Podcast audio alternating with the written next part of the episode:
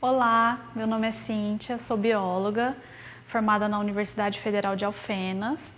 Fiz meu doutorado na UFSCar, no programa de Ecologia e Recursos Naturais, e atualmente sou pós-doutoranda no CDMF, sob a supervisão do professor Elson Longo.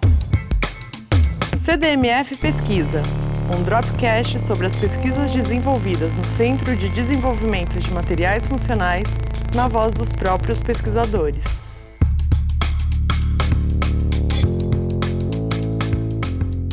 Objetivo da minha pesquisa de pós-doutorado é avaliar os possíveis efeitos negativos que as nanopartículas de tungstato de cobalto e tungstato de níquel possam ter sobre organismos aquáticos. Isso porque o ambiente aquático ele é com frequência o destino final de vários contaminantes, inclusive das nanopartículas.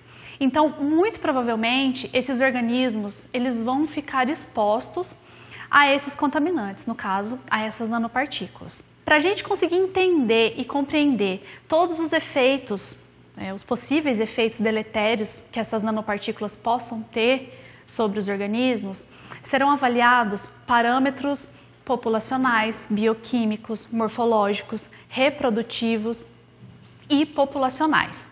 A partir dessa abordagem integrada, será possível entender realmente como essas nanopartículas afetam esses organismos. E quais serão esses organismos?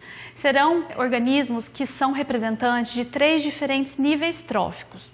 Um produtor primário, representado por uma microalga, um consumidor primário, representado por um microcrustáceo, e um consumidor secundário, representado por uma espécie de peixe. Os nossos resultados, eles podem ser úteis futuramente para as agências reguladoras estabelecerem limiares seguros dessas nanopartículas de tungstato de cobalto e tungstato de níquel para a biota do ecossistema aquático e mitigar e reduzir os possíveis impactos que podem causar na biota. Isso porque qualquer alteração em algum desses níveis tróficos, a gente pode ter impactos ambientais severos, comprometendo o fluxo de matéria e de energia.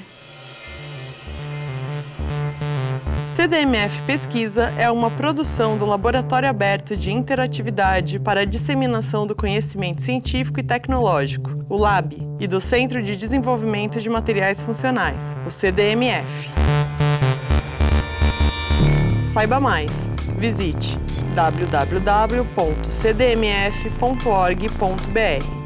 Apoio Fundação de Amparo à Pesquisa do Estado de São Paulo, FAPESP e Conselho Nacional de Desenvolvimento Científico e Tecnológico, CNPq.